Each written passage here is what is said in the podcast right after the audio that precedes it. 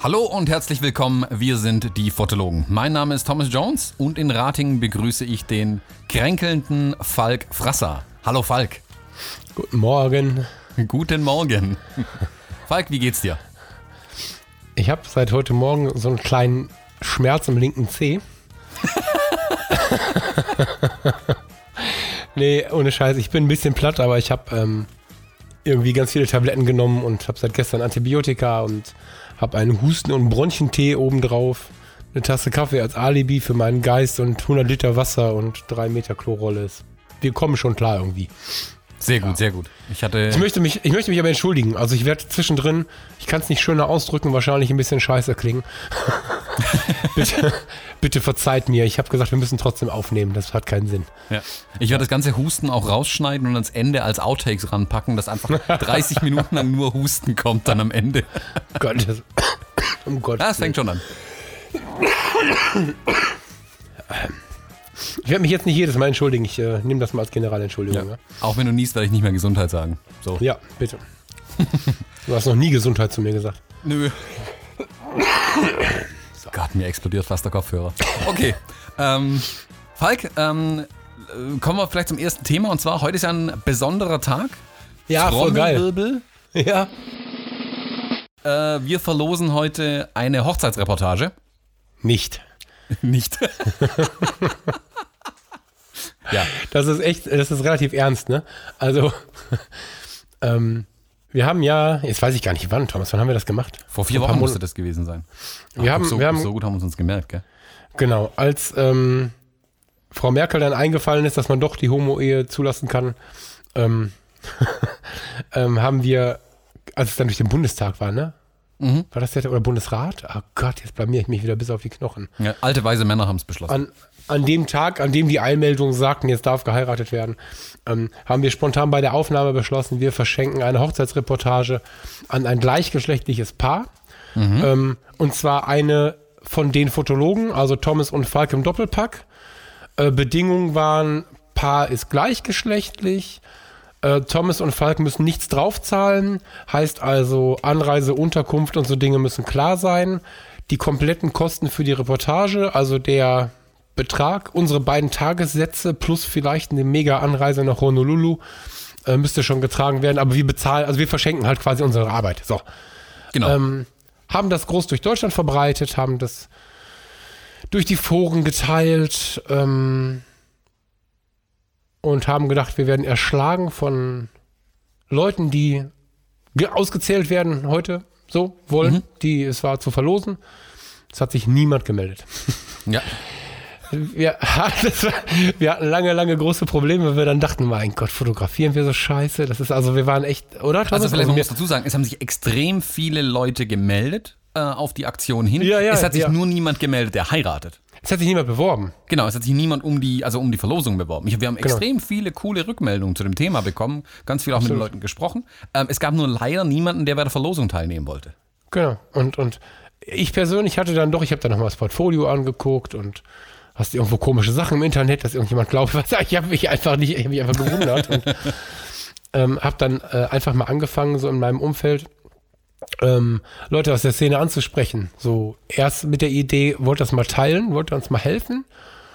Und dann kamen aber auch da schon so ein bisschen so, warum eigentlich und so. Und dann bin ich jetzt mal in die Tiefe gegangen. Ich weiß jetzt offen gestanden gar nicht, ob du da noch Gespräche geführt hast in der letzten Zeit, Thomas. Hast du? Mm, wenige eigentlich. Die letzten Wochen okay. ist es ruhig geworden. Okay. Ich ähm, habe halt jetzt ein paar ganz erschreckende Stimmen gehört. Das ist jetzt natürlich keine repräsentative Umfrage, aber mir wurde viel, viel, viel gespiegelt. Erstens, dass diese neue Heiraterei jetzt quasi nach diesem Entschluss nicht wirklich populär ist, weil der Eintrag der Partnerschaften ist ja schon länger möglich. Mhm. Und jetzt plötzlich, oh hey, diese Ehre zu bekommen, dann doch etwas mehr zu dürfen, geht schon etwas auf den Stolz, weil es ja auch bis kurz vorher von der Regierung irgendwie als nicht möglich beschrieben wurde. Mhm. Ähm, das ist was, wo sie einfach sagen, naja, jetzt meinen sie, wir müssten jetzt springen. Also das ist auch so ein bisschen so ein Stolzproblem wohl. Äh, noch ein bisschen schlimmer fand ich aber die Rückmeldung. Also da geht es dann halt um, um Vertrauen ins System, wann wird es wirklich kommen, wie wird es umgesetzt, warten wir mal noch ein Jahr auf zwei. Das war so ja, die eine ja. Seite. Und die andere Seite war tatsächlich, die wieder steigende Homophobie macht uns Sorgen. In Bezug darauf, ähm, mit so einer Fotografie dann in der Öffentlichkeit zu stehen. Weil derjenige, der unsere Fotografie ähm, gewinnt, bekommt zwar theoretisch zumindest einen hoch vierstelligen Betrag und zwei nette Jungs auf Zeit geschenkt, mhm. aber ähm, der hat natürlich mitgekauft, dass er mit in den Podcast kommt in irgendeiner Form, dass er hier erwähnt wird, dass wir auch die Bilder ein bisschen nutzen wollen. Jetzt nicht jedes einzelne, aber dass wir davon ein bisschen was zeigen wollen und so. Also auch nicht und, jetzt das irgendwie ausschlachten wollen, aber einfach stolz nee. das Ganze zeigen wollen. Das ist ja auch eine genau. coole Sache und wir machen das genau. ja auch ähm, von Herzen. Also wir wollen das ja auch machen dann. Genau, so. Ähm, und da hieß es dann, naja, bei der steigenden Homophobie ist es eh nicht so schön, das Ganze so an die große Glocke zu hängen. Das machen wir lieber in der Szene. Und äh, da war ich ein bisschen erschrocken und habe ein bisschen nachgehört. Und mhm. ich habe durchaus viel Kontakt ähm, mit äh, gleichgeschlechtlichen Partnerschaften und so einem Kram. Ähm, und habe das schon so ein bisschen im Urin gehabt, aber nicht so intensiv. Also es ist schon so, dass ähm, die Homophobie wieder so ein bisschen gesellschaftsfähiger wird, was ich erschreckend finde. Da, dieser Spruch, über den ich mich immer schon ärgere, ich bin zwar nicht rechts, aber da kriege ich ja schon, da kriege ich schon Affen, ne? Mhm. Aber ich bin, ich habe ja nichts gegen Schwule, aber ist jetzt was, was auch wieder hoch im Kommen ist.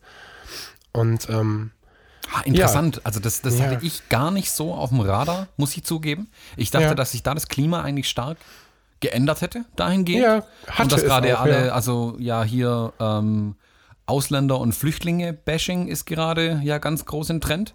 Ähm, ich dachte, dass da ähm, äh, Homosexuelle gerade so eigentlich nicht im Fokus stehen, aber es scheint ganz anders zu sein. Ist vielleicht aber auch durch die Entscheidung für die Ehe für alle gekommen, dass die wieder ein Stück weit vielleicht ins Licht gerückt sind einfach. Ja, alles kriegen halt immer alle alles, nur wir armen Leute nicht. Ne? Also mm, genau. Das ist halt, glaube ich, so ein bisschen das Problem, dass das, äh, ja, wie soll ich sagen, das äh, dem Populismus zugewandte Volk irgendwie immer meint, wenn andere was kriegen, Flüchtlinge, die Homo-Ehe ist ja nicht mal mehr was Zusätzliches. Das ist ja einfach was, was den Leuten zusteht, weil sie Menschen sind, fertig. Aber das verstehen genau. solche Menschen nicht. Und ja, hat mich extrem ins Denken gebracht und ins Grübeln gebracht. Ich habe ähm, dann mit Thomas, also wir haben lange überlegt, was machen wir jetzt damit? Weil mhm. am Anfang, bevor diese Nummer rauskam mit, mit ähm, mit diesen Hintergrundinformationen haben wir ja wirklich gar nicht verstanden, woran es gelegen hat. Da haben wir, wir können doch jetzt nicht erzählen, dass keiner mit uns Fotos machen will. So. Mhm. Ähm, uns ein bisschen schlecht gefühlt. Genau. Ja, lange Rede, kurzer Sinn. Wir würden das Ganze gerne öffnen. Wir würden einfach, wir haben das damals genannt, Ehe für alle, glaube ich, ne? Mhm. Ehe für alle, jetzt Ehe für alle. Wir verschenken eine Hochzeitsreportage. Ähm, wir verschenken sie weiter. Wir haben jetzt überhaupt nicht ausgemacht, bis wann. Da müssen wir mal drüber sprechen, Tom, ist jetzt mal spontan. Oh, ich würde wieder die vier Wochen nehmen, das war ganz gut. Ja. Sind wir dann alle da oder bist du dann äh, auf Kuba? Nee, da bin ich noch da. Okay, also in vier Wochen verlosen wir. Ja, von mir aus gerne. In vier Wochen verlosen wir nochmal eine Hochzeitsfotografie für 2017 oder besser 2018. Ja. So der Termin passt. Diesmal für alle. Heißt genau. also, es Verlosung gibt nicht viele Voraussetzungen. Genau, es gibt nicht viele Voraussetzungen. Wir hätten gern eine Nachricht, eine E-Mail, whatever, mit ein paar kurzen Infos über euch, was ihr wann, wie, wo heiratet, damit genau. wir auch überlegen können, ob ihr bei uns reinpasst, also in unsere Kalender reinpasst.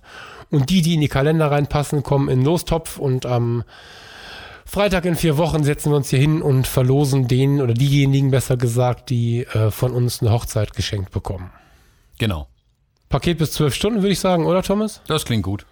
So, und über alles andere können wir noch reden. Also, wenn sich das lohnt, wenn es irgendwie besonders geil ist oder so, dann wir gucken mal, ne? Aber ähm, wir verlosen eine Hochzeit und würden uns freuen, wenn ihr uns helft, das Ganze ein bisschen zu verbreiten, durch die Foren zu jagen und wenn ihr euch bewerbt, falls ihr jetzt zuhört.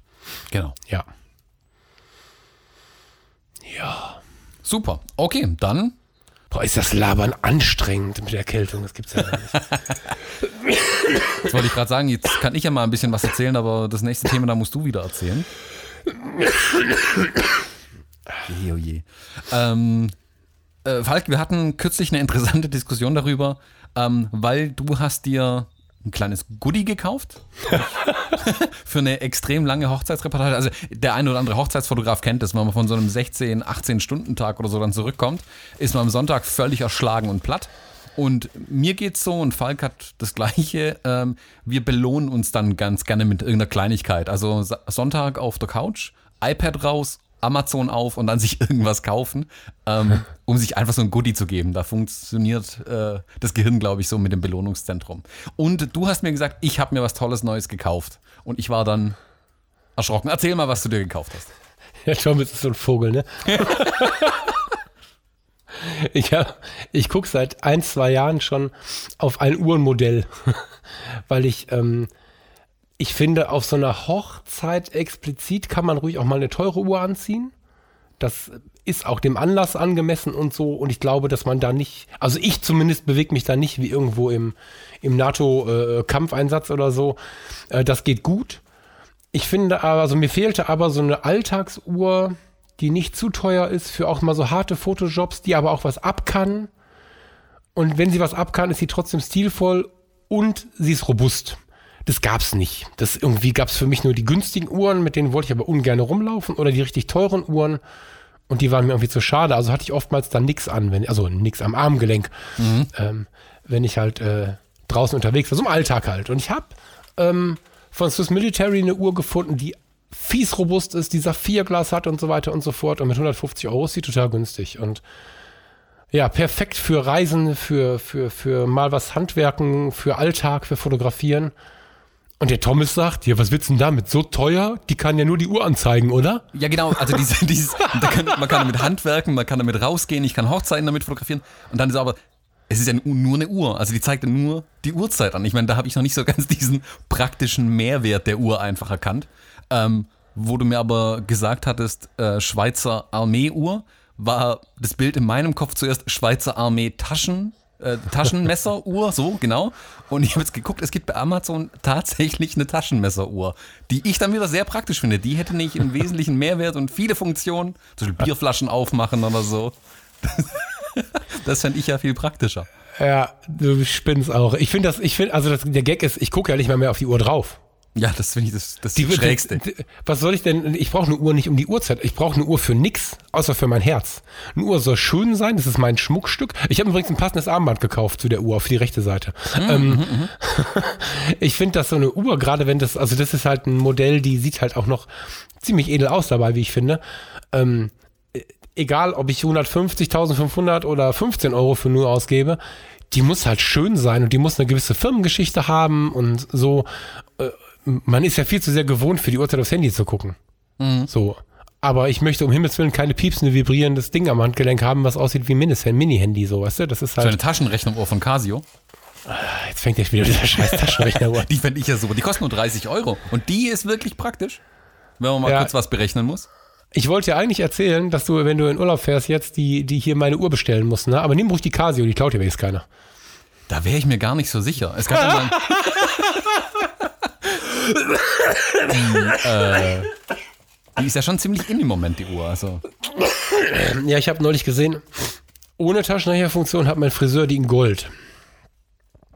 Die Casio-Uhr, ja, ja, die, diese kleinen. Wobei, da gab es ja mal einen kleinen Skandal drum um diese Casio-Uhren, weil wohl der ähm, Islamische Staat als Rekrutierungsgeschenk jedem so eine Uhr gegeben hat, um daraus. Willst du verarschen, ehrlich? Doch, doch, doch, ja, ja, Moment. Jedem äh, potenziellen Ter Terroristenlehrling oder wie die dann heißen, so eine Uhr in die Hand gedrückt hat. Ähm, weil man daraus ganz toll Bomben bauen könnte. Und dann kamen die äh, US-Amerikaner mal, ja, mal wieder auf die grandiose Idee, genau das dann zu profilen und sind dann hergegangen und haben praktisch alle angeguckt, die solche Uhren tragen oder sich bestellen. Wow. So, das Problem ist halt, dass die ganzen, äh, ich, ich nenne es jetzt mal Hipster, gerade mit diesen billigen Casio-Uhren rumlaufen, die ja voll in Mode sind. Dann hatten die Amis halt ein Problem, weil plötzlich jeder die Uhr aus modischen Gründen kauft und sicher nicht, nicht irgendein Hipster, der in Brooklyn gern äh, irgendeinen seinen äh, Latte trinkt, äh, direkt zum Terroristen wird. Also das ging dann nee, ein bisschen nee, auseinander. Nee, mein Friseur, hör mal, wenn, wenn der, wenn, wenn der, wenn der eine Fliege oder eine Wespe im Laden rumfliegt und der Chef sagt, tu die Wespe raus, dann holt er erstmal irgendwie weiche Laken, damit er die Wespe rausgeleiten kann, damit die sich ja nicht verletzt. Der würde dann, ja, also. Genau das sind diese Terroristen, die im Alltag nett zu Bienen sind und dann aber Menschen in die Luft ja, ja. Nein, also das ist natürlich völliger Quatsch, äh, auch so ein Merkmal irgendwie zu profilen, aber. Nee, also, aber ich finde es, also, ähm, ohne Witz jetzt, ne? Ich liebe ja diese, diese Unterschiede zwischen uns, ne? Und, und ich meine, du verstehst mich wirklich nicht, oder? Das ist jetzt kein Spiel. Du, du verstehst ja nicht. Nein, nein, oder? ich verstehe den Hintergrund mit der Uhr total. Also ich komme ja auch aus einem, aus einem äh, Umfeld früher von meinem Job und so weiter, wo Uhren ein Stück weit Status- und Erkennungsmerkmal auch einfach sind. Also da muss man eine gescheite Uhr am, am Handgelenk mhm. haben als Mann. Das mhm. ist ganz normal. Ich, ich verstehe mhm. den Code da dahinter auch. Ähm, ich bin aber da sehr, sehr, sehr praxisorientiert einfach. Also ich hatte zwar ein, zwei Uhren, die haben auch so um die 120 Euro oder so gekostet. Ich fand die aber nie so wirklich geil irgendwie. Also das war für mich immer so ein bisschen nichts Halbes und nichts Ganzes. Irgendwie kann man nicht mithalten mit den großen äh, Uhren, die die anderen ja. am Handgelenk haben. Ähm, und dann hat es halt nur die Uhrzeit angezeigt. Und deswegen bin ich zum Beispiel bei der Apple Watch mittlerweile gelandet, weil die für mich einfach einen Mehrwert bietet. Ähm, den ich das kostet auch 600 Euro, oder? Na, 400 irgendwas. Die ist nicht so übertrieben teuer. Ja, dafür kriegst du aber auch schon eine schöne Schweizer irgendwie so eine Ja, ja klar, also so. das ist mir völlig klar. Dafür gibt es schon richtig coole, schöne Uhren auch. Also, Junghans. Ja, zum Beispiel. Also für mich, also wenn ich dann 400 Euro für irgendwas ausgebe, dann muss es mir schon auch irgendwie einen praktischen Nutzen bieten. Ja, du, ähm, die Uhr, die ich jetzt hier äh, empfohlen habe, ist ja einfach nur günstig und robust und normalerweise, also wenn du dir so eine Fossil kaufst für 120 Euro oder 110 Euro oder so, dann hat die halt kein Saphirglas und so ein Schnickschnack. Das fand genau. ich so faszinierend an dem Ding und deswegen habe ich dir davon erzählt, dass du mir dann gleich mit Funktionen kommst, hätte ich vorher wissen müssen. Aber äh, habe ich jetzt so nicht mit gerechnet. Ähm, dieser, dieser Ehrenkodex oder wie man das beschreiben will, den du da benennst, äh, der ist vorhanden, den mag man affig finden, aber in Verhandlungen bei gewissem Klientel funktioniert tatsächlich die richtige Uranhaben als Vorteil. Aber das ist halt auch eine Rieseninvestition. Und da machst du mit der, von der ich hier rede, mal gar nichts. Ne? Also da reden wir dann von, also mit Junghans wirst du väterlich angenommen, das kannst du machen mit so einer 500 Euro Uhr, aber eigentlich musst du da viel weiter hinaus und da muss ich noch eine Menge für fotografieren gehen. Hm. Also ähm, ich kenne Geschichten von Geschäftsleuten, die nach Hongkong geflogen sind, dort dann festgestellt haben in Panik, äh, sie haben ihre Rolex zu Hause vergessen und sich am Flughafen in ja. Hongkong eine neue Rolex rausgelassen haben, weil man kann ja nicht ohne Rolex in die Besprechung. Was in manchen Branchen, das mag man jetzt finden, wie man will, so ist. Ja, das ist einfach so. Also wie gesagt, ich, ja. klar, es ist völlig bescheuert, aber ich mache einen Haken ran. Seine Begründung hat gepasst. Also in, also in seinem Kopf war die Begründung absolut vernünftig, das so zu tun. Die schmeißt da keiner raus. Aber der Vorteil ist auch da. Das ist halt, ähm, ich, wie soll ich das jetzt beschreiben? Ich möchte jetzt hier nicht zu komisch klingen und hier alle, äh, alle Leute vergrauen. Ich habe auch so ein ähnliches Modell und ich, also keine Rolex, aber äh, und ich stelle fest, dass es diesen Manager-Blick ans Handgelenk gibt. Mhm. Das ist unfassbar eng miteinander verbunden und wenn du eine gewisse Beobachtung, äh, Verzeihung, eine gewisse Beobachtungsgabe hast, siehst du da sogar einen Zusammenhang zu dem Umgang so. Ich glaube, dass das oft unterbewusst ist und dass das gar nicht irgendwie der böse Mann ist, der mich jetzt nur nach der Uhr beurteilt. Ich glaube tatsächlich, dass das irgendwie so entstanden ist, aber es hilft dem Geschäftsmann halt so. Und ich glaube, wer das immer gewohnt ist, der glaubt, ohne die Rolex nicht in, seinen, in seine Besprechung gehen zu können. Den meisten Leuten ist das wahrscheinlich egal. So. Ja, es ist je nach Umfeld. Also es ist schon ein Stück weit Status und ähm, wie soll man das sagen?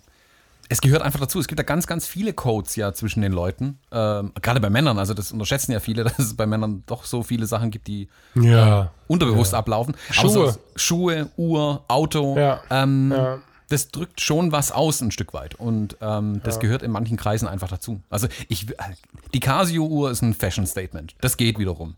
Ähm, jetzt so eine komplette Billiguhr, nur damit ich die Zeit am Arm habe, fände ich auch bescheuert und würde ich auch komisch, glaube empfinden, wenn jemand irgendwie um die Ecke kommt, der eine Dienstleistung für, keine Ahnung, 1000 Euro am Tag verkauft. Und dann, Hast du die Preise gesenkt? Äh, ja, nee, ich wollte nur einen raushauen, aber ähm, jemand, der dann, keine Ahnung, mit einem völlig kaputten Auto, einer billigen Uhr und schlecht angezogen ja. auftaucht. Also auch das Angezogensein ja. sagt ja auch viel. Also wir hatten es ja, ja, in einer, ähm, vergangenen Folge mal von unserem Outfit für die Hochzeiten. Auch das mhm. spielt eine große Rolle, warum wir so auf unser Outfit achten. Es muss Absolut, gut aussehen. Und ähm, die Leute erkennen den Unterschied zwischen einem billigen Anzug und einem guten Anzug und einem maßgeschneiderten Anzug. Jemand, der sich ja. ein bisschen auskennt, ähm, der weiß das wertzuschätzen und nicht, nicht da, der freut sich, dass du einen tollen Anzug zur Hochzeit hast. Also er kann den Wert schätzen, wirklich so gemeint. Ähm, und weiß auch dann eine Relation zu ziehen zu der Dienstleistung, die du ihm vielleicht verkaufen möchtest. Also ich würde jetzt zu keinem Vermögensberater gehen, der komplett kaputte Klamotten anhat. Ja, ja, ja. Irgendwas dann, genau. läuft dann genau. leider schief. Ähm, genau. Und so ist aber auch bei uns als Hochzeitsfotografen. Wir bieten eine hochpreisige Dienstleistung an, das ist uns ja allen klar. Und entsprechend müssen wir uns aber auch geben und auch aussehen. Das gehört einfach dazu. Und das war diese, die Foto GSG 9, die du gerade vorhin kurz erwähnt hattest. Da kann ich dann halt nicht in den Cargohosen rumrennen mit zerschlissenen Schuhen und einem Hemd, das schon bessere Zeiten gesehen hat. Ähm, das geht halt nicht. Und eine Uhr, wie, wie war, kann ich schon, aber dann bist du halt scheiße, oder wie hieß der Spruch? Genau, kann man schon machen. Ist dann halt scheiße. Ja, ähm, genau so, ja. Und da verstehe ich voll und ganz, äh, dass du dir eine Uhr kaufst, die absolut da dazu passt. Also ich trage jetzt zum Beispiel die, die Apple Watch auch jeden Tag immer. Ähm, ich wechsle aber zum Beispiel ganz, ganz bewusst, wenn ich auf Hochzeiten oder so bin oder auch im Businessumfeld, wechsle ich die Armbänder. Das finde ich ja das Schöne an der Uhr. Und da kommt dann ja, auch ja. ein schönes, ja. edleres Armband hin, weil das drückt auch ein Stück weit Wert aus. Und mein Silikonarmband, das trage ich halt zum Sport. Also da unterscheide ich schon auch ganz klar. Aber äh, kurz nochmal, die ich gerade empfohlen habe hier, die ich gerade geil finde und wo ich gesagt habe, die musst du dir kaufen. Das ist eine schöne die, Uhr. Das ist, nie, das ist eine schöne Uhr, das ist aber nichts für die Hochzeit. Nicht? Ähm, Nee. Ja, dann ich cancel mal kurz meine Bestellung hier. also bevor du, bevor du den Apple Watch anziehst, bestimmt. Sagst du. Ich finde sie auch extrem hübsch und ich, ich habe sie jetzt irgendwie drei Tage, warte mal, nee, stimmt nicht, fünf Tage bin schon dreimal darauf angesprochen worden, also die wirkt schon. So, junger Mann, was haben Sie da für eine Uhr und so? Das ist schon so, dass gerade irgendwie Leute, die sich scheinbar so ein bisschen auskennen, danach fragen. Ah, ich glaube, mein Anspruch ist zu hoch. Ich bin von Kind an irgendwie uhrengeil. Lass uns nicht weiter drüber reden. Ich habe wahrscheinlich einfach viel zu hohe Ansprüche. Dann lass uns ja. mal über was anderes Tolles sprechen, was wir vorhin vor der Aufnahme kurz festgestellt haben. Wir haben uns nämlich beide, also ich habe mir was Neues gekauft in dem Fall, was, und ich war völlig überrascht, was du schon hattest. Ähm, was? Ja, wir haben uns hier einen neuen Staubsauger gekauft und zwar so ein Ach so. Akkustaubsauger. und zwar so ein Akkustaubsauger. Ich bin nicht vorhin kurz erschrocken. Wir wollten schon mit der Aufnahme anfangen und meine Frau hat dann kurz den Staubsauger getestet und ich dachte, sie hat einen Rasenmäher jetzt im Wohnzimmer angeworfen, weil der, der Klang war mir unbekannt. Deswegen war ich kurz irritiert. Und dann habe ich dir versucht zu erklären, dass ich jetzt einen total modernen, tollen Staubsauger habe. Und dann erzählst du mir, und da war ich kurz geschockt, ihr habt einen Staubsaugerroboter. Ja, natürlich haben wir einen Staubsaugerroboter. Was denn sonst? Das hat mich total weggehauen. Warum? Weil ich hier von der, von der Apple-Uhr rede und praktikabler Nutzen und modern und Te Technology, yeah. Ja. Und du hast einen Staubsaugerroboter und ich habe keinen. Da, da war ich, hab, ich, irritiert. Ich habe Haustiere und du nicht. Ja, das stimmt auch wieder. Das, der, der ist der Hammer. Der wohnt in seiner Hütte da unten, geht ja nicht auf den Sender. Einmal am Tag fährt er los. Oder wenn du ihm sagst, clean, ein Knopf, ne, jetzt, los, dann drückst du da drauf, dann fährt er los. Oder der macht es einmal am Tag alleine. Der nimmt uns die Arbeit ab. Wir haben uns alle aneinander gewöhnt. Die Hunde machen ihm Platz oder wenn sie zu müde sind, bleiben sie liegen und der fährt drumrum. ähm, der Typ ist eine coole Socke und wenn er irgendwo hängen bleibt, dann ruft er um Hilfe. Ist das voll gut. Also, hat, hat er einen Namen bei euch? Also ne, habt ihr den Spitznamen gegeben? Nee, nee, also ich nenne ihn Roomba, aber ich. So. Ab und zu sage ich, wo ist der Roomba, weil man das so schön so kürzer, aber. Aber jetzt, jetzt gibt es ja ein akutes Problem gerade mit eurem Roomba. Ja, der ist weg. der, der Thomas fragt grad, der Thomas fragt gerade vor der Aufnahme, was? Ihr habt, ihr habt einen Roboter, erzähl mal, welchen habt ihr denn? Und ich denke, hm, Rumba, wie hieß das noch richtig? Wir sagen immer Rumba. Warte, ich guck mal eben. Und dann bin ich zur Garage gegangen. Also der wohnt halt unter so einem Sideboard, das ist seine Garage, so sage ich das immer. Und da ist da eine einsame Ladestation. Der ist nicht da. Ich weiß nicht, wo der ist. Ich habe hab alles, ja, ohne Witz. Ich habe alles durchsucht. Der ist irgendwie auf Reisen. Also der ist äh, unterm Sofa ist er nicht. Die Hunde haben ihn nicht. Muss ich mal gucken, was meine Freundin gleich erzählt. Also euer Roboter ist mal eben kurz eine Packung Zigaretten gekauft gegangen und nie wieder zurückgekommen. Ja, ich weiß auch, vielleicht ist er irgendwo im Wellness oder was, keine Ahnung. Vielleicht hat sie den geputzt irgendwo, keine Ahnung. Also jedenfalls ist er gerade weg. Sag mal, haben wir eigentlich einen Fotografie-Podcast oder, oder einen Blödsinnsreden-Podcast? Oh ja, heute haben wir, wir haben echt auch ein bisschen, ja, wir müssen ein bisschen aufholen, gell? Wir haben schon eine Weile nicht mehr richtig aufgenommen, so freitags. Nee, wir können das nicht mehr. Oh ja, ähm, aber ja. Wir, wir, können das nicht mehr ohne Bild. Wir kommen nämlich bald mit Bild. Ja, bald gibt es so. sich auch mit Bild, wie, stimmt. Wie, wie, heißt das? Video. Ich möchte, nee, ja, ja, wenn man Informationen vorher raushaut. Äh, ein Teaser. Ja, auch. Ja, sowas. Eine Ankündigung. Ja. Ja, Coming Soon YouTube-Channel Fotologen. Genau. Ja. So, ähm, dann lass uns aber doch mal über Bilder sprechen. Ähm, ja, du hast ja auch noch was gekauft, du Vogel. Das genau, ich, ich warte Da geht es auch mal um Fotografie irgendwie. Also, genau. Du ähm, ich habe das Geld falsch investiert. Ich hatte anstatt mir ein Roombar zu kaufen, was ich jetzt direkt bereue schon, ähm, habe ich mir. ja. Äh, kommt dann nächstes Jahr. Ähm, für dieses Jahr genug Geld ausgegeben. Ich habe mir ein neues Objektiv gekauft und zwar im Hinblick darauf, dass ich bald auf Reisen gehe dieses Jahr noch. Ich mache mal Urlaub zur Abwechslung. Ähm, ich habe mir von Fuji äh, eins dieser äh, kleinen neuen Objektive gekauft, die, äh, das 50 mm f2 Objektiv, ähm, der ganz, ganz schmal, klein, kompakt sind, sehr schnellen Fokus wohl bieten. Ich habe das XF23 schon eine Weile getestet. Ich habe das super gerne bei den Reportagen immer mit drauf. Und jetzt habe ich mir das XF50 noch gekauft dazu, da ich dieses Jahr nach Kuba fliege und da ganz gern mein Equipment möglichst klein, leicht und ja, kompakt halten möchte einfach. Ähm, ja, gab es ein neues Objektiv für mich. Das, ich wollte erst rumheulen, du hast ja schon 50er, aber stimmt, das ist die WR-Variante, ne? Äh, ähm, genau, das, das XF50 ist eine WR, also äh, wetterresistent. Water resistant, ja. ja. ja. die betonen ganz arg wetterresistent, nicht wasserresistent. Ich glaube, da machen sie eine krasse Unterscheidung nochmal. Wobei ich auch schon die nicht äh, wetterresistenten Objektive im Regen drauf hatte, das haben sie auch alle überlegt. Ah, ja, ja. Ähm, aber das, ja, äh, wetterresistent finde ich gut. Ähm, was mich aber wirklich reizt, ist der superschnelle Autofokus scheinbar und ähm, die Kompaktheit. Also ich habe das XF56 1.2 das ist so mein Go-To-Porträtobjektiv eigentlich auf den Fujis. Ähm, mhm. Das ist Weltklasse. Das ist ein unglaublich gutes Objektiv. Ich finde, das macht gestochen scharfe Bilder. Es, oh, es ist ein bisschen langsam, wenn es sein Glas umherschiebt und jagt manchmal nach dem Fokus, vor allem wenn es dunkel wird. Ähm, Im Studio auf manuellem Fokus ist es aber Weltklasse. Und ich setze es auch sehr, sehr viel bei den Hochzeiten für die ähm, Paarporträts ein. Ähm, aber für, auch bei den Hochzeiten, für die Reportage, hätte ich manchmal gerne die Brennweite, aber mit einem schnelleren Autofokus und kleiner, leichter. Da bin ich ein großer mhm. Fan davon. Ja, du, aber ohne Witz, ne? Ich meine, ist ja für mich noch ein relativ frisches Erlebnis, kommen wir gleich auch nochmal drauf. Aber so einen karibischen Regen jetzt, den willst du auch nicht mit einem anderen Objektiv erleben. Also. Ja, das, das ist auch so meine das, Befürchtung.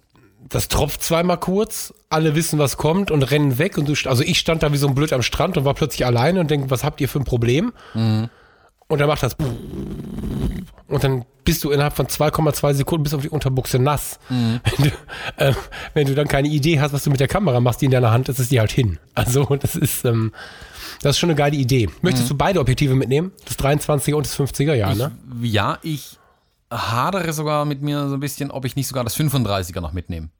Das ist das 3514, nicht die wetterresistente Variante, sondern einfach, das war eins der ersten Objektive, die es für das Fuji Mount gab. Ähm, einfach weil mir die Brennweite so gefällt und das ja. kostet auch nur 500 Euro in Anführungszeichen.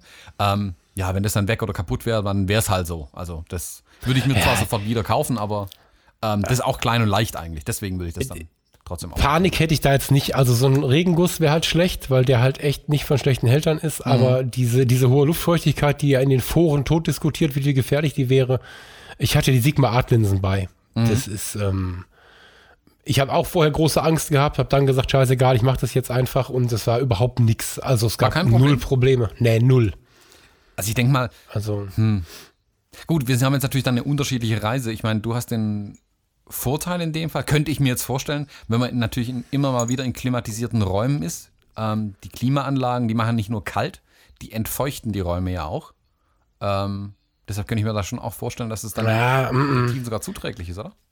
Ja, weiß ich nicht. Habe ich gedacht. Ähm, da müssen wir jetzt vielleicht kurz aufklären. Thomas und ich kaufen unterschiedliche Uhren und machen unterschiedlich Urlaub. das weiß keiner, wovon wir gerade reden. Der, Ku der, der Kuba. Der Thomas fliegt jetzt nach Kuba mit der lieben Luisa ähm, auf äh, Hochzeitsreise. Und ähm, ich war im Frühjahr, nee, stimmt nicht, im Februar ähm, mit einer Mein Schiff, also mit dem Schiff ähm, in der Gegend unterwegs, habe alles gemacht außer Kuba, also war, bin über die Karibik, Mittelamerika, habe so einen großen Turn von 6000 Kilometern gemacht in der Gegend.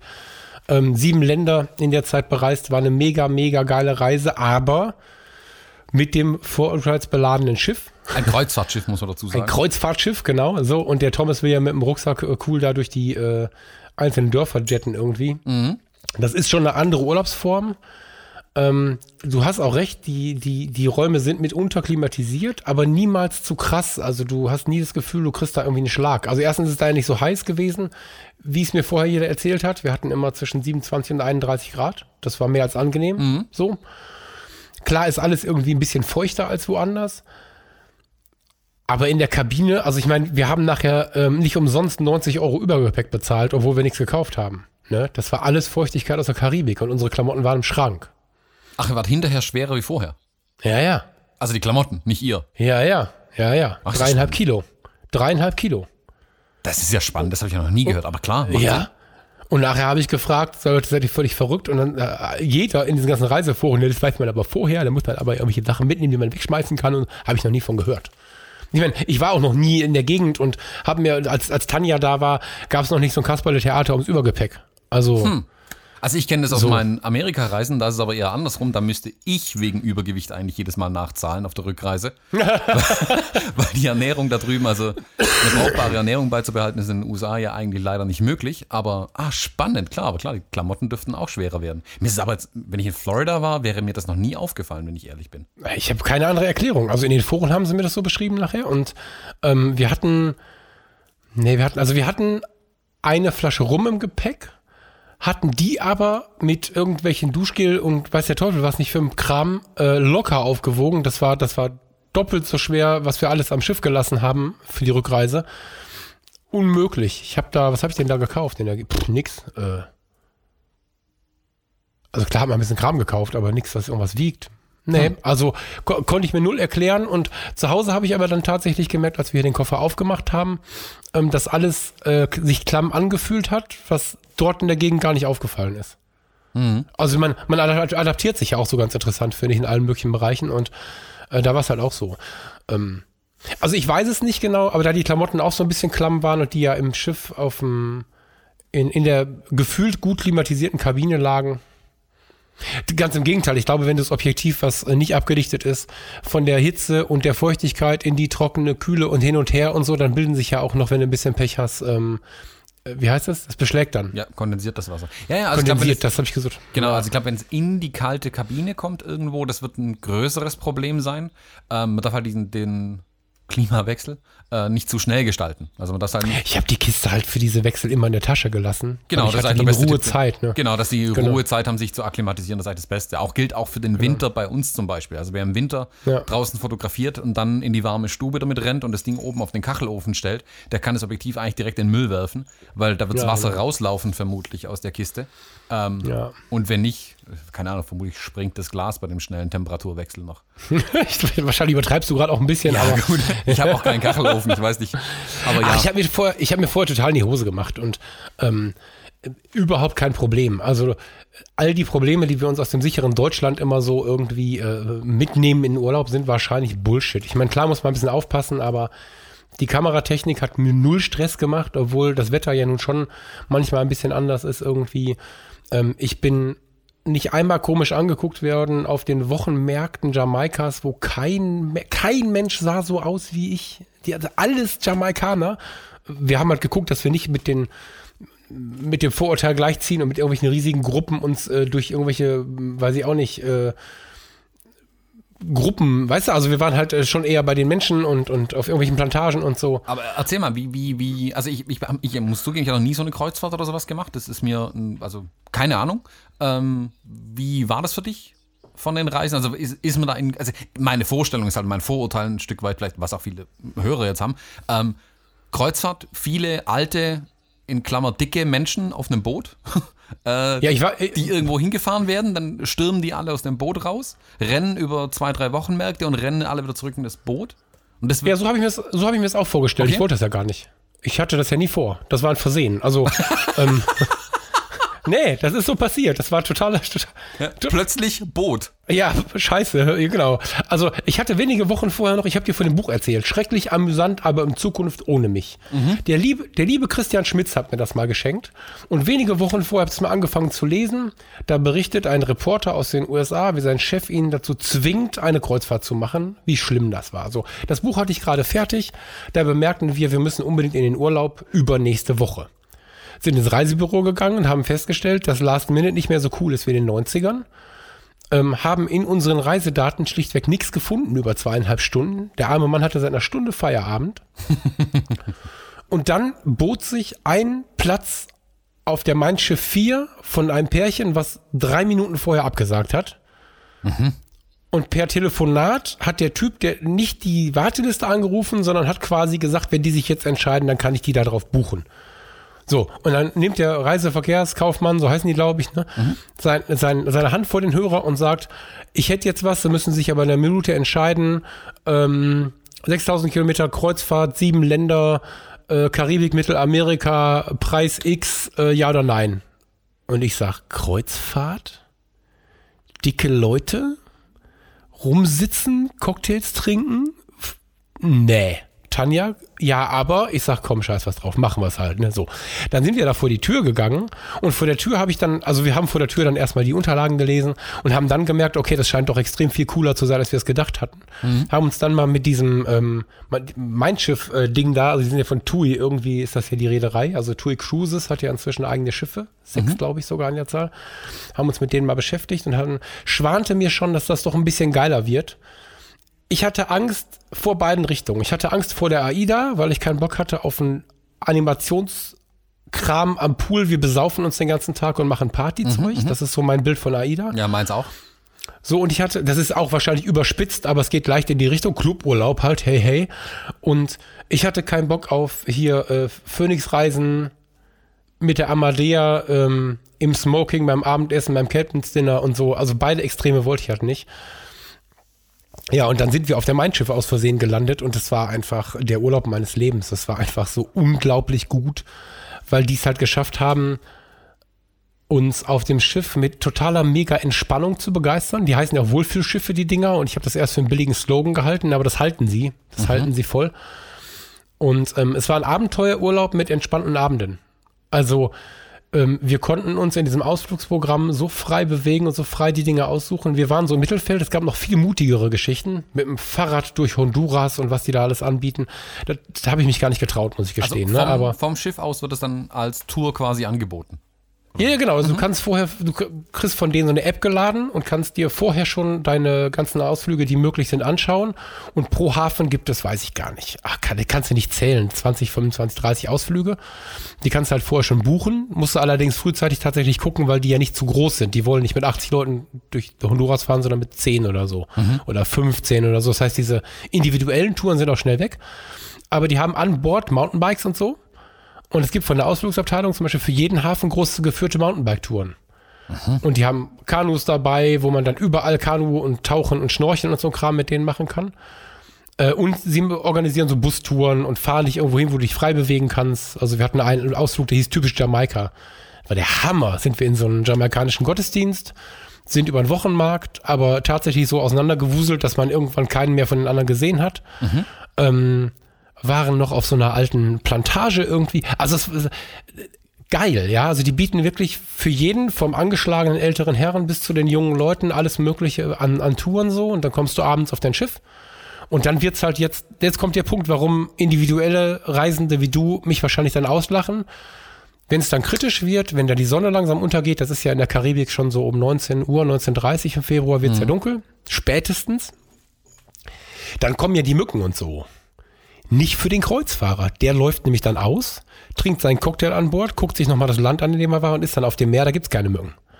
Und dann machst du da Poolparty abends und gehst lecker essen und verbringst die Zeit mit den Leuten und lässt so wirklich Revue passieren, was du über Tag alles Krasses erlebt hast. auf deinem Schiff, was ich, muss ich bei meinem Schiff sagen, auch nicht überfüllt wirkt oder so. Wie viele, hast du dein, wie viele Menschen sind auf so einem Schiff? 2900 irgendwas. Passagiere und 1000 Besatzungsmitglieder. Okay. Also pro, pro Passagier, ein halb, also zwei Passagiere, ein Mitarbeiter. Mhm.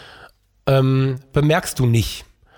Als ich die Zahl gehört habe, habe ich auch einen Affen gekriegt und muss gestehen, an Bord einfach, also ich war wirklich, wirklich begeistert davon und ich kriege da gerade kein Geld für. Ne? Ich möchte einfach nur mal ein bisschen mit diesem Vorurteil brechen, ähm, was viele junge Leute vor allen Dingen so gegen Kreuzfahrten haben.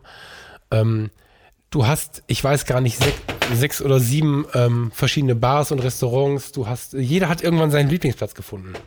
Ne? Also es gibt am Pooldeck gibt es Bars, wo wirklich partymäßig eher was unterwegs ist abends mit Live-Musik. Es gibt die Außenalster-Bar, die ist hinten am Heck von der Mein Schiff. Jetzt werfe ich es hoffentlich nicht auseinander, durcheinander. Nee, da ist immer Ruhe, da ist eher so seichte Trompeten und Jazzklänge und dann guckst du da die karibischen, das karibische Meer an und so. Also es gibt überall irgendwas zu tun, zu entspannen, ein großes Theater. Ähm, es fährt ein Lektor mit, irgendein Uni-Professor, der gerade nicht an der Uni ist, der dir abends nochmal erklärt, was das nächste Land ist, was im nächsten Hafen so los ist, wie man dort mhm. lebt und so. Also es ist wirklich, ich kann das jetzt nicht, äh, wir sprengen den Podcast, aber ähm, es ist wirklich, wirklich eine großartige Sache, muss ich sagen, weil du immer wieder so resetten kannst abends und tanken kannst. Ähm, auf der Mannschaft gibt es keine Kohlediskussion mehr. Du hast das Ding bezahlt und bekommst jeden Cocktail und jedes Essen, egal was du haben möchtest, Ausnahme ist Champagner und Hummer. Ansonsten kriegst du alles for free. Hm. Du musst dir keine Gedanken machen, du musst nicht rechnen und am nächsten Morgen hast du dir ja wieder ausgesucht, wo du hinfahren möchtest. Das Schiff legt irgendwann um 7 Uhr an, du gehst zum Frühstück und irgendwann zwischen 7 und 9 beginnt der Landausflug Du kannst dich in eine Gruppe setzen, wenn du mal kein, wir haben das auch gemacht. Wir sind auch mit großen Bussen mal rumgefahren und haben uns einfach mal eine große Stadt zeigen lassen. Ne? Mhm. So. Oder du machst das Individuelles mit Anstrengung, kannst du dir aussuchen. Und irgendwann abends bist du wieder da, hast wieder Eindrücke bis zum Umfallen. Panama-Kanal, wir waren bei den Indios mit so Ganzbaumbooten heißen die? Nee, Einbaum, glaube ich, ne? Einbaum. Äh, Booten sind wir dann über irgendwelche äh, mittelamerikanischen Flüsse gepitchert bis zu denen äh, ins Dorf und haben wirklich so deren Dorfleben kennengelernt und ähm, waren auf einer Kakaoplantage in Honduras. Ich könnte jetzt drei Wochen erzählen, das tue ich jetzt nicht, aber mega, mega groß, was das für eine Möglichkeit ist, gerade wenn man, also ich war ja noch nie so weit raus, muss ich auch dazu sagen, und dann kannst du sieben Länder in, in, in so einer kurzen Zeit bereisen, das war schon, also ich möchte da mal eine Lanze für brechen, das ist schon eine geile Art zu reisen. Mhm. Also klingt auf jeden Fall spannend. Wie gesagt, ich hatte, ich hatte auch ein ganz anderes Bild von der ganzen Sache, glaube ich, ja einfach. Ähm, aber klingt auf jeden Fall, klingt auch ein bisschen nach einer Übersichtstour, aber auch für mich. Also so nach dem Motto, ja, ja. sieben Tage, was war es, 14 Tage, sieben Länder? Nee. 15 Tage, sieben Länder, ja. Ja, also.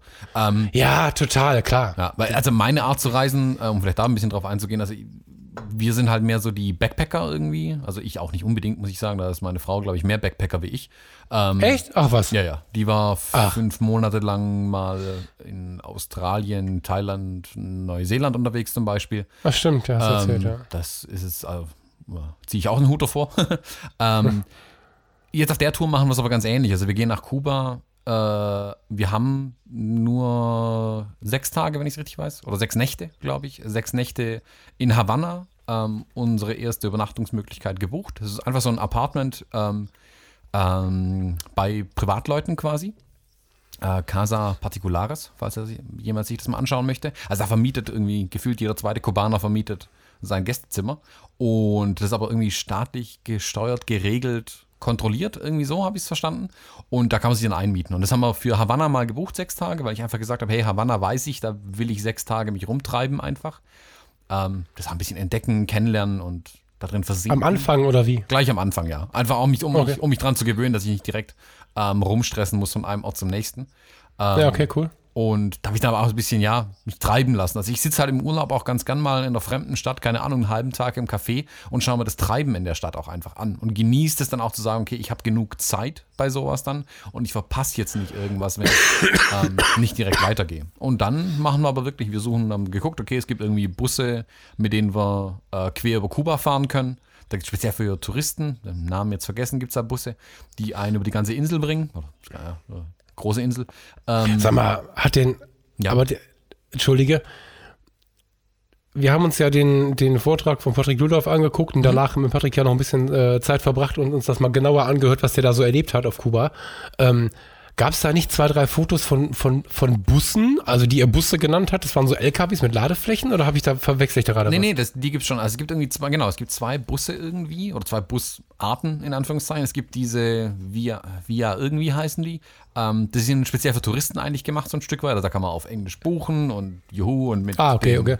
Äh, Cook zahlen, also diese äh, Währung für Ausländer quasi. Und die fahren dann von A nach B und das scheint relativ, so wie man sich bei uns, glaube ich, einen Reisebus vorstellt. Vielleicht nicht ganz so mhm. modern mhm. und cool wie in Deutschland, aber in die, zumindest die Idee ist dieselbe. Und dann gibt es aber noch die, sag mal, ähm, Reisebusse für Kubaner, wenn man das so nennen mag. Und das ist jetzt auch gar nicht abwertend gemeint, aber also meine Vorstellung von denen ist dann schon so ein Stück weit völlig kaputte Busse aus den 60er Jahren, wo es nur die Hälfte der Sitze drin hat und ein Typ mit einem Huhn in einem kleinen Holzkäfig neben mir steht oder so. so ist meine Vorstellung. So ist meine Vorstellung und äh, ich hoffe ja fast ein bisschen auch so, dass ich sowas sehe. Also ich habe da ja auch Bock drauf, ähm, sowas dann mal zu erleben. Ähm, Patrick Ludolf ist ja zum Beispiel mit, mit, dem Mietwagen über die ganze Insel gefahren. Das hatten wir uns ja. auch überlegt. Äh, ich, ich, Mietwagen bin ich immer so ein bisschen unschlüssig. Äh, manchmal habe ich auch schon Gutes und Schlechtes gehört, das, speziell in Kuba. Aber ja, das soll ein Problem sein eher, ne? Genau, also ja. dass halt der Mietwagen dann, also man kann halt nichts drin lassen. Ähm, kann halt sein, dass der geknackt hat, weil die wissen einfach, wie ein Mietwagen aussieht. Ähm, hätte ich jetzt auch nicht so Bock drauf. Auf der anderen Seite mag ich das dann schon, aber auch mit den äh, öffentlichen Verkehrsmitteln so irgendwie über die Insel zu kommen. Also ich glaube, ich glaube, dass ähm, diese 60er Jahre Busse raus sind inzwischen, gerade für die Touristen, bei denen das, glaube ich, zu heiß ist. Ja, so ich denke auch für die moderne Busse mittlerweile. Aber ja, modern ist was anderes, aber erschreckt dich nicht. Ich vermute, dass es inzwischen tatsächlich so ein bisschen angeglichen hat an die ganze Gegend da unten. Die fahren ja alle diese Hyundai und Kia-Busse. Mir mhm. war gar nicht klar, weil die bei uns ja auf dem europäischen Markt relativ neu sind, wie lange es die schon gibt. Ich saß da in 30, 40 Jahre alten Kia-Bussen. Das ist ganz schön faszinierend. Ich glaube, dass das sowas sein wird mhm. irgendwie. Wenn nicht, bin ich auf die Fotos gespannt, aber ich glaube, dass die sehr koreanisch unterwegs sind inzwischen. ja, klar. Ich meine, die äh, amerikanische Autos fahren die garantiert keine, äh, außer ihre äh, die ganz, ganz, ganz, ganz, ganz, ganz alten vielleicht noch. Ähm, oder jemand, der sich so ein Ding importieren lässt, illegalerweise. Ja, ähm, Taxen auch, ne? Also die sind, die, also für die Touristen als Taxi laufen die noch wie doof. Ja, ja, die, die haben auch einen ganz speziellen Namen. Guck, gut recherchiert haben wir. Ähm, diese Oldtimer, die Gar nicht. Fahren, ja, gar nicht. ähm, ja, ich denke mal schon, dass die Busse, die werden einigermaßen einen Standard haben und ich, wie gesagt, ich gebe mich da auch mit wenig zufrieden. Ich meine, ich muss halt irgendwie von A nach B kommen. Ich gebe zu, ich bin nicht der größte Fan vom Busfahren eigentlich, aber bei der Reise, finde ich, gehört es vielleicht einfach ein Stück weit auch dazu. Ist so. So interessant, wie das wäre der Part, auf den ich am ehesten verzichten könnte. Ne? Ich, ich habe diese Busfahrten so gehasst wie die Pest und auf Kuba ist das bestimmt noch ein bisschen abenteuerlicher. Ah, Aber gut, so, so, verschieden sind die Menschen. Das ist ja. Ja, nee, also ich hatte vor zwei Jahren bin ich 24 Stunden lang in einem Bus gesessen und nach Schweden gefahren. Das war eine der dümmsten Ideen, die ich in meinem Leben hatte. Ganz ehrlich. Also der Urlaub in Schweden war Weltklasse. Vielleicht einer der besten, die ich hatte. Also zur Erklärung, ich bin zehn Tage lang äh, sind wir mit dem Kanu über irgendwelche Seen gefahren, ganz allein. Ähm, war super. Die Busfahrt war die Hölle. Also das vorne und hinten dran, das hätte man sich echt sparen können. Das würde ich nicht nochmal so machen. Jetzt auf Kuba denke ich mir, okay, keine Ahnung, sechs Stunden in einem Bus, das überlebe ich, um von A nach B zu kommen. Aber, aber, aber, erzähl mir mal, was du glaubst. Also wir beide sind ja totale Liebhaber von Reisefotografie. Ja. Und das soll ja eigentlich, wir haben jetzt eine Dreiviertelstunde über alles gesprochen, außer Fotografie. Ja, sehr gut. Die Fotologen. Ähm, mich würde tatsächlich interessieren, ähm, auch so ein bisschen, um das mit meiner, also nachher, im Nachhinein mit meiner eigenen, mit meinem eigenen Anspruch abzugleichen. Was glaubst du, sind deine Motive in so einer Gegend? Weil ich meine, Kuba und so ist für dich ja neu, glaube ich, ne? Das mhm. ist ja jetzt nichts, was du schon mal gemacht hast. Nein. Was ist deine heutige Vorstellung von der Fotografie unterwegs? Worauf freust du dich und was glaubst du an Fotos zurückzubringen? Hm, das ist eine gute Frage. Ich meine, Kuba ist, glaube ich, äh, nicht falsch zu sagen, hm, äh, kaputt fotografiert. Also da gibt es, ich glaube, dass fast jedes Bild schon mal gefühlt gemacht worden ist in Kuba. Also wir sind ein sehr viel bereistes Land. Also jedem, dem ich gerade auch erzähle, ich gehe nach Kuba, sagt mir, er war in Kuba oder er geht nach Kuba. Ähm, ja? Ja, gerade, ich finde es mega modern scheinbar, gerade nach Kuba zu gehen. Ich glaube, dadurch, dass sie jetzt auch die Grenzen für die Amerikaner und so geöffnet haben, äh, mhm. ist, glaube ich, jetzt auch noch wirklich der letzte Zeitpunkt, dass man da hingehen kann. Weil ich glaube, da wird sich viel ändern in dem Land.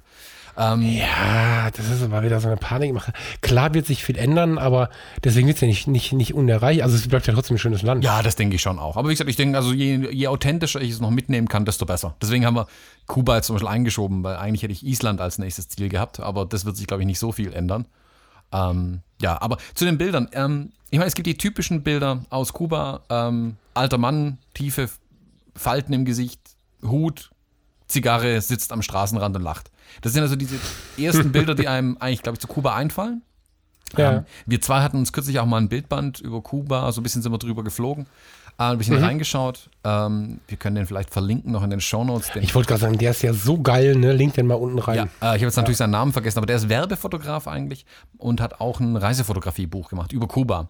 Und der hat eine ganz, ganz interessante Art, finde ich, Kuba zu fotografieren. Er hat schon auch die typischen Bilder drin. Also wenn ich Bilder von Kuba höher, denke ich halt, hier Frauen, die tanzen, Mann, der Zigarre raucht. Der hat sich aber zum mhm. Beispiel ein bisschen darauf eingeschossen, ähm, äh, Schulkinder und so zu fotografieren, wenn die in den Straßen unterwegs sind. Also hat ein bisschen Street auch gemacht und hat mhm. ein bisschen auch den Fokus auf alt und jung quasi gele gelegt. Und das fand ich total spannend, mhm. den, dass kubanische Kinder habe ich so noch nicht viel gesehen. Also das hatte ich nicht so auf dem Radar einfach. Fand ich spannend, wie die aussahen. Der war auch in Schulen drin, hat da drin fotografiert und so. War echt cool anzusehen, die Bilder. Und ich will schon, glaube ich, ein paar von den typischen Eindrücken aus Kuba mitbringen, die man so kennt. Ich suche aber, wenn ich unterwegs bin in einem fremden Land oder in einem bekannten Land auch oder in so touristisch geprägten Ländern oder auch Städten, ich suche ein bisschen nicht das Postkartenmotiv. Also wenn ich in Paris bin, den Eiffelturm habe ich jetzt ein paar Mal gesehen, da knipse ich ein Bild davon, ja, war da, aber ich versuche mich dann nicht mit dem, mit dem Motiv auszuh äh, aufzuhalten, was schon tausendmal, Millionenmal fotografiert wurde, wo garantiert ein richtig guter Fotograf ein richtig gutes Bild schon davon gemacht hat. Also ich glaube nicht, dass ich es noch besser machen könnte meistens. Gerade bei diesen absoluten ähm, Höhepunkten wie Eiffelturm oder sowas. Das ist, glaube ich, schon durch. Ich suche dann so ein bisschen eher drumrum. Was gibt es hier? Was machen die Menschen hier? Also mache ein bisschen Street, versuche da Eindrücke einfach mitzunehmen. Deswegen mag ich auch diese Reisen, wo ich mich einfach treiben lassen kann. Also wo ich nicht weiß, wo ich morgen übernachte oder wo ich morgen sein muss, ähm, mhm. sondern dass ich einem auch sagen kann, ich bleibe hier noch mal eine Nacht. Ich fand das jetzt hier spannend. Ich habe was gesehen, ich habe es heute aber nicht mein Motiv vielleicht gesehen, aber ich habe es noch nicht eingefangen. Ich will hier noch mal einen Tag bleiben.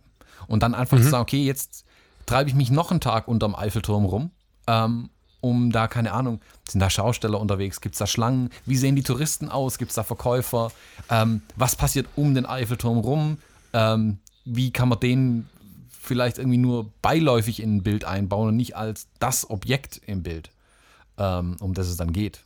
Und so versuche ich dann eigentlich auch Kuba anzugehen. Also ich will mich da einfach mal treiben lassen und schauen, was gibt es da so. Und wie gesagt, deshalb hoffe ich auch, auch, äh, auch auf interessante Geschichten, die einfach passieren, wenn wir auf den Bus warten, wenn der irgendwo mitten in der Pampa liegen bleibt, äh, weil der Reifen kaputt ist oder so. Also ich, ich nehme das alles dann so einfach dankbar auch entgegen, wenn dann solche Sachen irgendwie passieren. Da darf man sich dann, glaube ich, nicht aufregen. Und das unterscheidet, glaube ich, die Urlauber dann voneinander. Es gibt die, die dann sagen, ähm, Mist, mein Bus ist liegen geblieben. Äh, jetzt kommen wir nicht weiter, wir verpassen was. Ich denke mir, cool, unser Bus ist liegen geblieben. Jetzt sitzen wir hier zwar in der Hitze, aber mal schauen, was jetzt passiert. Was glaubst du, was da, da sagt keine Mist, die regen sich, also der typische deutsche Urlauber ist da Ja, der wird schon, der, ich wollte jetzt nicht das große Wort brüllen, aber ja.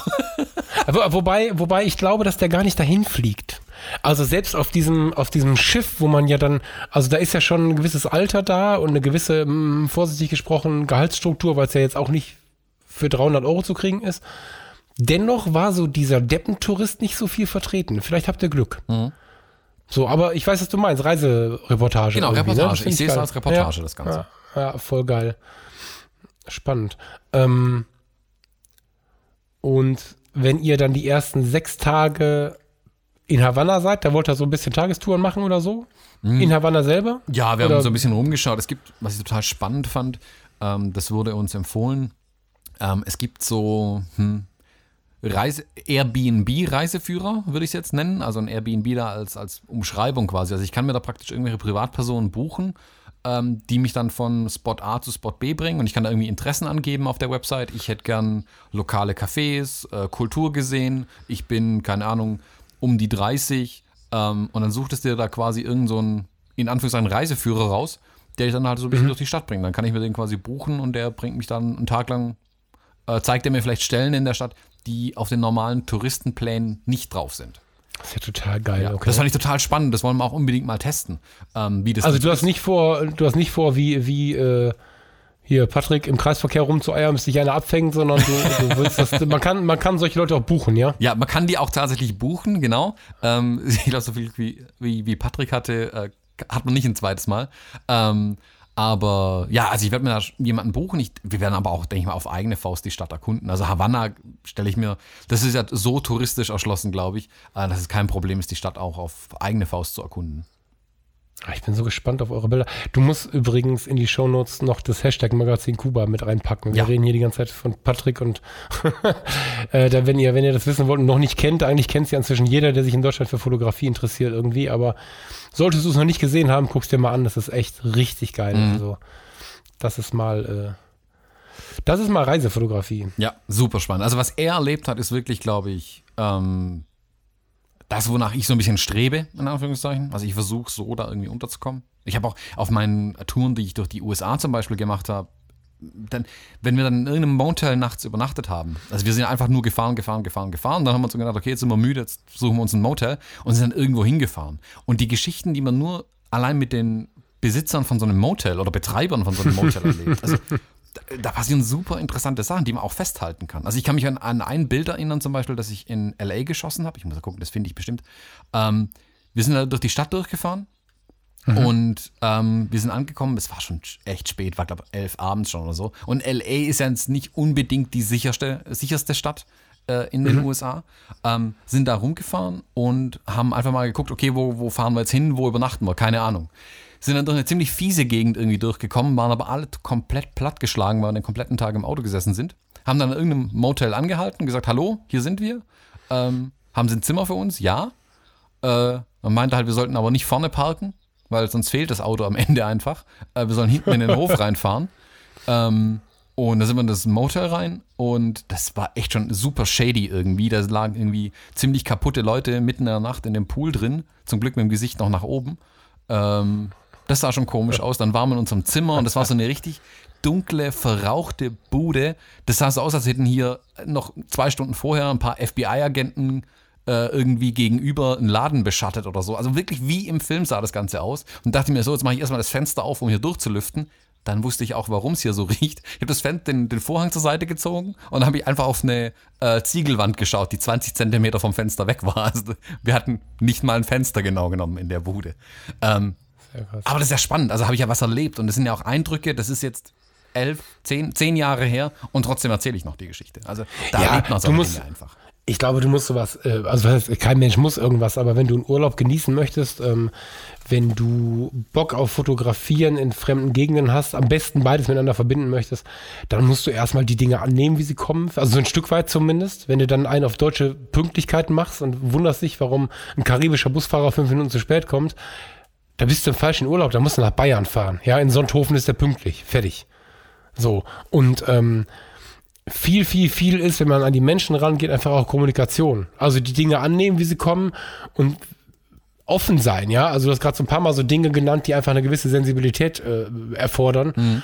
Und ähm, wenn du da zum Beispiel jemanden porträtieren möchtest, also das 50er zum Beispiel, was du dir jetzt gekauft hast, ist ja ein Objektiv, was ich auf dem auf den Fuji-Linsen sehr als Porträtobjektiv eignet. Ne? Also du hast eine Zweierblende, mhm. bei umgerechnet, hilf mir mal, 75 mm oder sowas. Mhm, ja.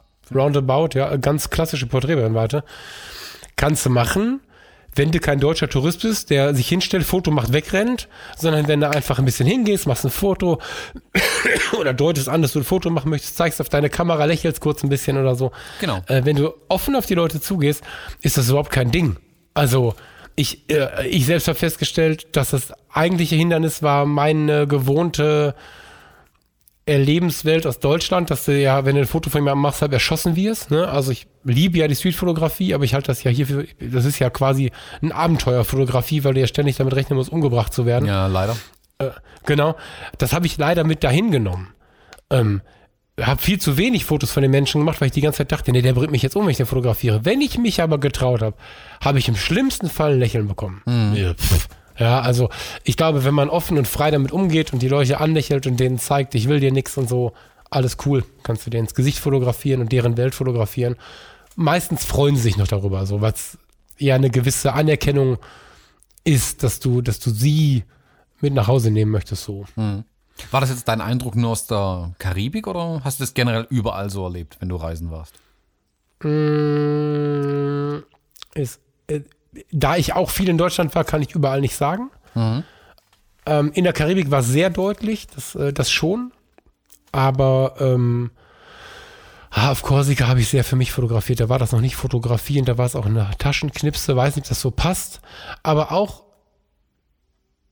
selbst Paris und so erlebe ich nicht als so, nicht so verknöchert wie, wie die Deutschen. Das ist schon so. Also, wenn du so in Paris versuchst, in diesem Stil der alten Pariser Streetfotografen, ich kann den immer nicht aussprechen, Disneux oder so. Mhm, genau. Pff, keine Vorbereitung ist wieder perfekt. Äh, äh, ne? Also, äh, oder, oder Bresson, die alten Bilder oder so, die wirklich in Paris entstanden sind, die sind ja wundervoll, ganz oft mit Passanten, die in die Kamera gucken und so. Das kann man da bis heute machen. So, man muss auch da ein bisschen gucken, dass man, dass man die Leute versucht einzuschätzen und so. Aber ich habe immer das Gefühl, alles, was nicht in Deutschland ist, äh, erlaubt es schon. Und regt sich da auch nicht drüber auf. Mhm. So. Ja. Ja, ich glaube, Streetfotografie in Deutschland ist ein oh, echt ein, ich sag ganz bewusst, ein Problem. Das ist schon keine Situation mehr. Ähm, ja, ich liebe das. Also wir müssen ja, ja. noch mal eine Episode, eine Episode drüber machen. Genau wie diese Reisefotografie, die wir jetzt heute mal so ein bisschen talkig angerissen haben. Das müssen wir beides noch mal ein bisschen enger verwursten, finde ich, weil ja, ähm, absolut. Obersp oberspannende Themen, die ja witzigerweise ineinandergreifen, habe ich noch nie so drüber nachgedacht, aber hast recht, irgendwie ist es äh, miteinander verwandt. Ne? Mhm. Also ich habe ja. äh, gerade in den USA zum Beispiel, da versuche ich mich immer äh, in den Städten treiben zu lassen, wirklich Street zu machen. Also die besten ähm, Street-Fotografie-Sachen, die ich bisher, glaube ich, gemacht habe, war in New York und da ganz bewusst in Chinatown zum Beispiel. Das hat unglaublich Mega Spaß krass. gemacht. Ja, sowas habe ich ja noch nie gesehen. Da sind Abgefahren. wir ja, gefühlt einen halben Tag durchgelaufen und es war eigentlich viel zu wenig Zeit. Ähm, also viel zu wenig Zeit, um die Eindrücke aufzunehmen und zu fotografieren. Das geht beides ja mhm. auch nicht immer. Ähm, mhm.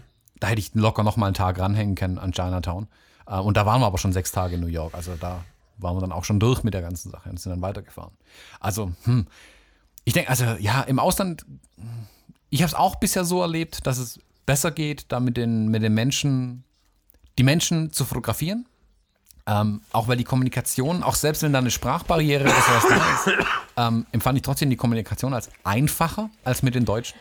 Weil die Deutschen immer so ein bisschen ja, verschränkt, verschlossen sind manchmal und man wirklich schon komisch angeguckt wird, wenn man fotografiert. Ähm, die scheinen sich, also in anderen Ländern scheinen sich die Menschen einfach auch ein Stück weit für einen zu freuen, äh, dass ich als Tourist mich freue, hier zu sein und davon auch Bilder machen möchte. Also die ja, ja, habe ich dir von dem Rastafari erzählt, der in Deutschland gelebt hat? Nee.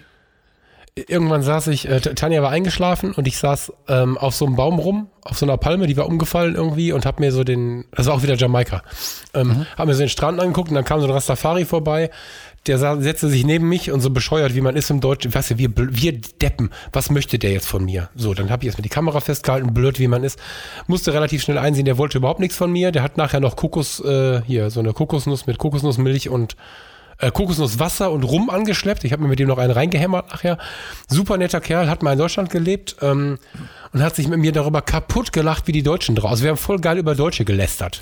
ähm, und links neben uns saß so ein Ehepaar, die hatten gerade von so einem anderen Kollegen äh, Happy Cookies gekauft und Erna freute sich, dass die Detlef jetzt schöne Kekse mitbrachte. Wir wissen, das ist so geil, ne? Und, und er, er hat sich einfach mit diesen Rasterhaaren und er hat sich einfach totgelacht und mir wieder mit seiner Kokosnuss angestoßen. Und der Kernsatz, warum der mir gerade einfiel, war halt tatsächlich, ich weiß nicht mehr, wie er es gesagt hat, sein Deutsch war jetzt nicht glänzend, aber er sagte, und das Geilste ist, worüber er sich jedes Mal gefreut hat, in Deutschland gibt es unzählige verschiedene Fernsehshows, die sich damit beschäftigen, wie man anderen Leuten Ärger machen kann. Und dann habe ich ihn gefragt, ich sage, was meinst du? Sagt er, ja, zum Beispiel, er wusste sogar noch die Sendung Monitor, kannte er noch. Mhm. Da geht es doch darum, dass der Mensch lernt, wie er einen anderen Menschen anzeigen kann, was alles falsch und böse ist, damit man auf jeden Fall irgendwas ganz schlimm findet, was man eigentlich braucht. Oh, man braucht einen Fernseher, geht aber in ein Fernsehergeschäft, um dem Mann in dem Fernsehergeschäft zu erzählen, dass bestimmt alle Fernseher nur Betrug sind. Und der hat sich totgelacht, der Typ. Der hat nachher vor mir im Sand gesessen und sich im Kreis gedreht vor Lachen über diese deutschen Fernsehsendungen, die sich alle damit beschäftigen, wie der arme, arme, arme Deutsche von morgens bis abends nur ausgenutzt wird. Und hat gesagt, hier auf Kuba wissen wir, äh, hier auf Jamaika wissen wir manchmal nicht, was wir morgen essen sollen. Und, und, und bei euch regt ihr euch über so einen Quatsch auf, ne? Und mhm. der hat sich totgelacht, der Typ. Und ähm, das war äh, bezeichnend. Also das ist schon so, dass, äh, dass solche Reisen einen anderen, äh, wie soll man sagen, man kommt schon so ein bisschen anders zurück. Ja, auf jeden Fall. Also, das ist, ähm, und ich finde es gerade da auch dann so wichtig, diese Reportage dann mit der Fotografie zu betreiben, damit man das Gefühl dann einfach mitbringen kann, ein Stück weit. Und gerade wenn ich, also jetzt die Geschichte von demjenigen, gibt es von dem ein Bild? Nee, leider nicht. Nicht? Nee, leider nicht. Ah, schade. Ich habe ich hab, ich hab ganz viele entscheidende Momente nicht fotografiert. Hm. Ich ähm, habe eine Menge Fotos gemacht, aber äh, übrigens immer noch als RAWs. Ne? Ich habe die immer noch nicht entwickelt. Hm. Ist ja auch erst Februar, habe ja noch ein bisschen Zeit. Ähm, Nee, ich habe relativ wenig fotografiert im Vergleich zu sonst, weil ich so fasziniert war von vielen Momenten, dass ich tatsächlich eher, wenn ich mich gefangen habe, wieder fotografiert habe. Das ist ganz spannend.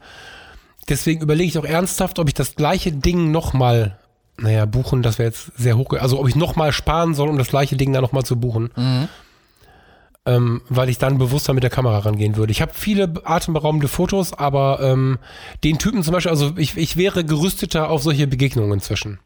Es gibt ein richtig geiles Video, das fällt mir gerade ein, von einem unserer Krankenpfleger vom Bordhospital. Wenn ich das finde, schickst du das noch mit in die Show Notes vielleicht. Mhm. Das ist zwar sehr partybesetzt, also wer sich das anschaut, muss bedenken, dass das ein Video ist von jemandem, der da gearbeitet hat und einmal die Woche zum Party machen von Bord gegangen ist. Das ist äh, so ein bisschen krasser irgendwie, aber es zeigt so ein bisschen diesen Lifestyle. Das zeigt auch so die Rastafari und zeigt so ein bisschen, wie leicht auf dieser Reise, also der ist die gleiche Reise wie wir gefahren und hat nachher so ein, so ein GoPro-Video damit gemacht. Ich suche das gleich mal raus. Wenn ich es finde, packen wir es in die Show Notes. Mhm. Das zeigt so ein bisschen diesen Lifestyle, der da gelaufen ist. Und ich wäre fitter für, also wenn ich dir wirklich einen Tipp geben darf, ich möchte nicht so viel mit Tipps um mich werfen, das wirkt immer so ein bisschen altklug, dabei war es für mich auch das erste Mal. Aber versuch mehr mit den Leuten, mit denen du in Kontakt gehst, auch ein Foto zu machen. Das finde ich im Nachhinein nämlich relativ schade, mhm. dass ich viel zu wenig Fotos von den Menschen habe. Das ähm, war, glaube ich, richtig so im Februar.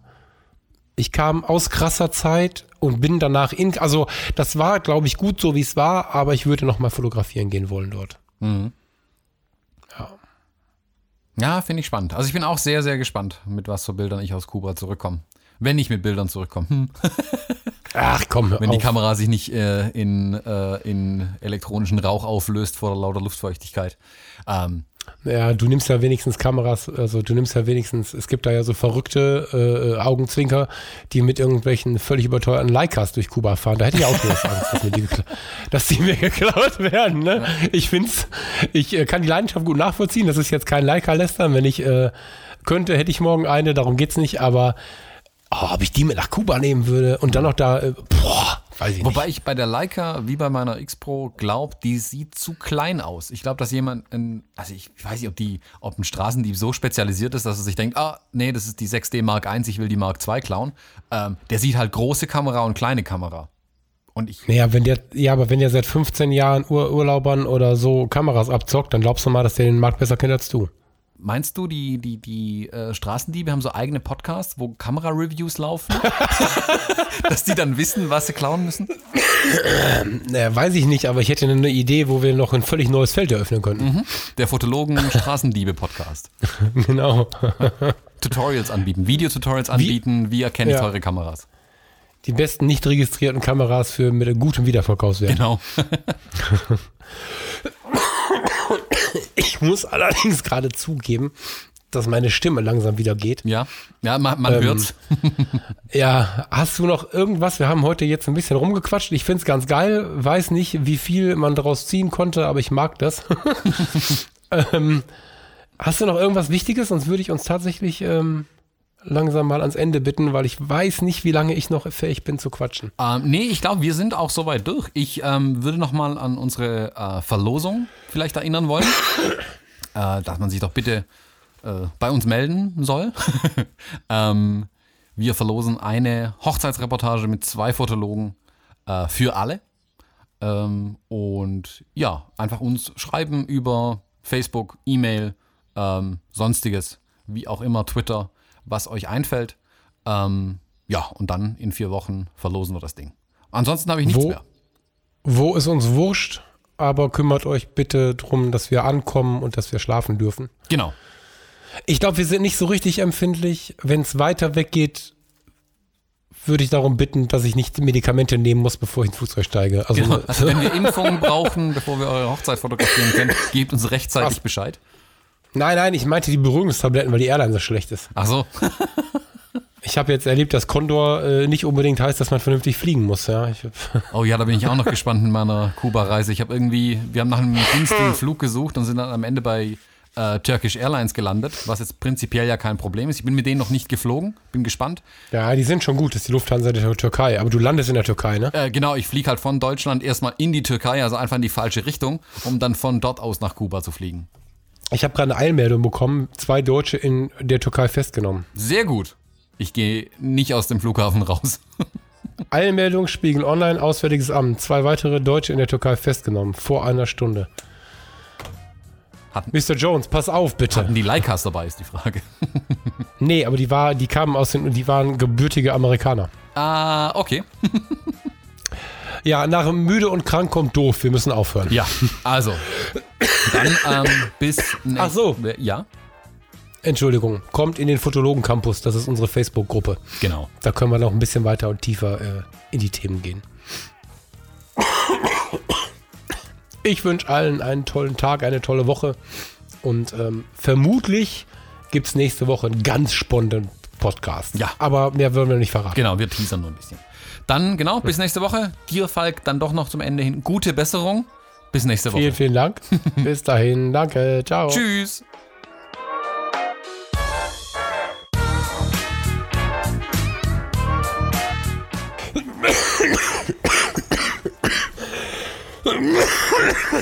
Gottes Willen. Das ist der erste Podcast, bei dem live einer stirbt. Ja, genau. Das Ganze, merkt ihr den Spruch, der ist gut. Fast so wie der von deiner Mutter. Oberkörper mit Erde einschmieren. Ja, sich schon mal dran gewöhnen. Voll geil.